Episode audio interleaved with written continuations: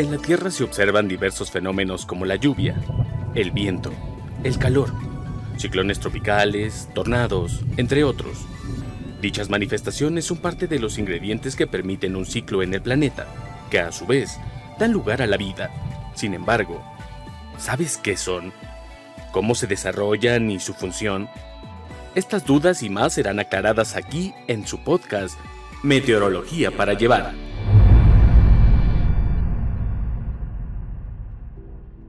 Hola, ¿qué tal? Es un gusto saludarlos desde el Servicio Meteorológico Nacional. En esta ocasión vamos a comenzar con un episodio más de Meteorología para llevar. En esta ocasión vamos a hablar de las bajas temperaturas y para ello me encuentro con la presencia del maestro en ciencias Julio Gómez Camacho, quien nos va a hablar un poco más de este tema. Hola, ¿cómo estás?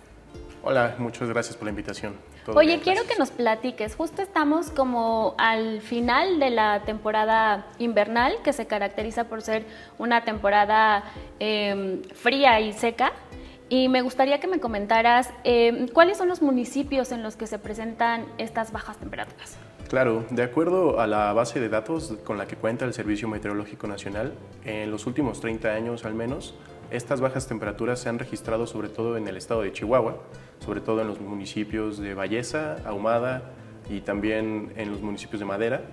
Y básicamente lo que se ha estado registrando son temperaturas menores a menos 15 grados Celsius. O sea, podríamos decir que menos 15 grados Celsius es la temperatura de los últimos años la más baja, la más extrema es como un, valor que se suele registrar en estas estaciones. Nos acabas de mencionar algo sobre la base de datos con la que cuenta el Servicio Meteorológico Nacional. ¿Nos puedes comentar un poco más?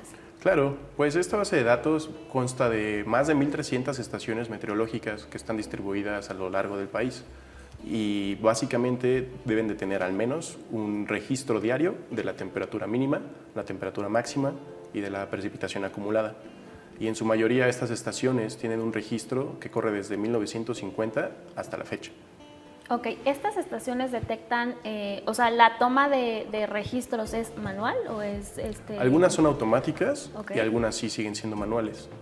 ¿Y comparan, perdón, estos dos datos? O sea, en el caso de que en una estación eh, existan las dos tomas, ¿comparan estos datos? Sí, se va haciendo siempre una depuración de los datos porque incluso las que son automáticas pueden tener errores de medición y se puede tener en las otras también algún tipo de error de dedo, etcétera, pero todos estos datos siempre son procesados debidamente y ya después van a, a la base de datos que va registrando y va siguiendo aumentando conforme pasan los años.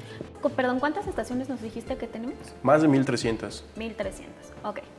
Oye, siempre hemos pensado que las bajas temperaturas son características del norte del país. ¿Esto es correcto? No, no precisamente. En varias partes serranas y altas de todo el país se pueden presentar bajas temperaturas dependiendo de los sistemas meteorológicos que se estén presentando. Por ejemplo, en las cercanías del Nevado de Toluca, en el Ajusco, en la Sierra Nevada, en todos estos eh, municipios cercanos a este tipo de serranías se pueden presentar temperaturas muy bajas. Hablando justo de las temperaturas, ¿existe una clasificación para considerarse temperaturas extremas? Pues realmente para determinar si un valor es extremo o no, no hay un valor crítico o un umbral con el cual nos podemos basar. Lo que se hace es hacer un análisis estadístico de toda la serie de tiempo de las temperaturas en cada una de las estaciones y ahí determinar eh, con una ya sea anomalía o percentiles, alguna herramienta estadística, determinar qué valores son fuera de lo normal y estos valores extremos van a determinar cuándo una temperatura es extrema o no. Y justamente las, bajas temperaturas van acompañadas eh, o más bien tienen eh, relación directamente con distintos fenómenos meteorológicos. ¿Cuáles son los fenómenos meteorológicos que inciden para que estas bajas temperaturas se presenten? Pues en México, principalmente de octubre a marzo, se tiene un flujo importante de masas de aire que vienen de latitudes polares y esto ocasiona que se presenten sistemas meteorológicos como los frentes fríos, las tormentas invernales. Estos son muy comunes en el país, sobre todo los frentes fríos, estamos muy familiarizados con ellos y durante la ocurrencia de estos en el territorio nacional se nota muy bien cómo disminuye la temperatura. ¿Cuál es el mes más frío del año? Porque eh, generalmente pensamos que diciembre es el mes más frío y desde noviembre ya se empiezan a registrar, o más bien nosotros ya sentimos frío, ¿no? Sí, diciembre yo pienso que tal vez con cuestiones de Navidad, ese tipo de cosas, como que es más fácil pensar que neva ese tipo de, de situaciones, pero realmente ya haciendo los cálculos, en la base de datos el mes más frío climatológicamente es enero y tiene una temperatura media alrededor de 16.5 grados Celsius en todo el país. Y también en este mes es cuando se presenta el mayor número de días que sobrepasa el valor de 0 grados Celsius y este valor puede dar lugar a heladas y nevadas dependiendo de las regiones. Ustedes como climatólogos, ¿cómo consideran, es decir, eh, diarios se realizan pronósticos del estado del tiempo en donde se nos avisa cómo van a estar las temperaturas, tanto las mínimas como las máximas. ¿En qué rango o de qué rango, a partir de qué rango estaríamos o podríamos considerar que una temperatura es baja como para un aviso importante? Pues realmente se suele manejar que de 5, menos 5 grados Celsius para abajo se tiene que avisar a la población para que puede presentar riesgos para la salud. Entonces, cuando se prevé que esas temperaturas se van a presentar, se emiten avisos para que la gente se resguarde y que pueda estar bien protegida. Oye, hace ratito hablaste de las nevadas. Las bajas temperaturas están obviamente asociadas con las nevadas y con las heladas.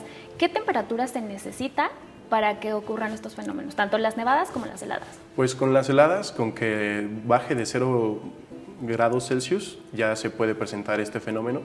Y las nevadas, un punto crítico es de la, la humedad que va a estar presente en la atmósfera. Entonces, si se combina la baja temperatura con la humedad presente, pueden presentarse estas nevadas y las heladas solamente dependen de la temperatura. Oye, otro fenómeno que también es muy característico y que se asocia directamente con las temperaturas es la niebla y la neblina.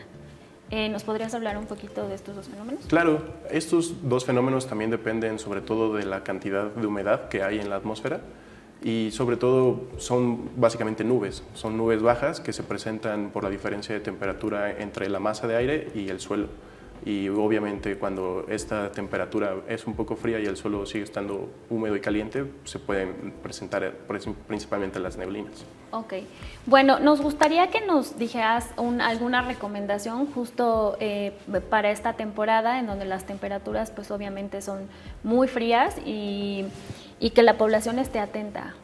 Pues claro, básicamente pues que estén atentos a los boletines y a los avisos que hay aquí en el Servicio Meteorológico Nacional, porque siempre se van a emitir avisos dependiendo de la región y dependiendo de justamente lo que se espera o lo que es normal en estas regiones. Y ya con esto se puede dar a la gente una idea de qué temporada o en qué días van a tener que abrigarse más o resguardarse si se puede para pues que no se expongan tanto a alguna enfermedad respiratoria, por ejemplo. Y sobre todo que estén pendientes de los avisos, ¿no? Y de la información sí, claro, porque diariamente se emite y pues mientras más lo consulten, pues mejor informados van a estar. Ok, pues muchísimas gracias por acompañarnos, fue un placer que estuvieras aquí con nosotros, gracias por toda la información que nos proporcionaste. No sé si quieras comentar algo más. Pues más que nada agradecerte otra vez la invitación y pues espero después poder seguir aportando este proyecto. Gracias. Claro que sí. Pues bueno, esto fue todo en Meteorología para Llevar y nos vemos en el siguiente episodio.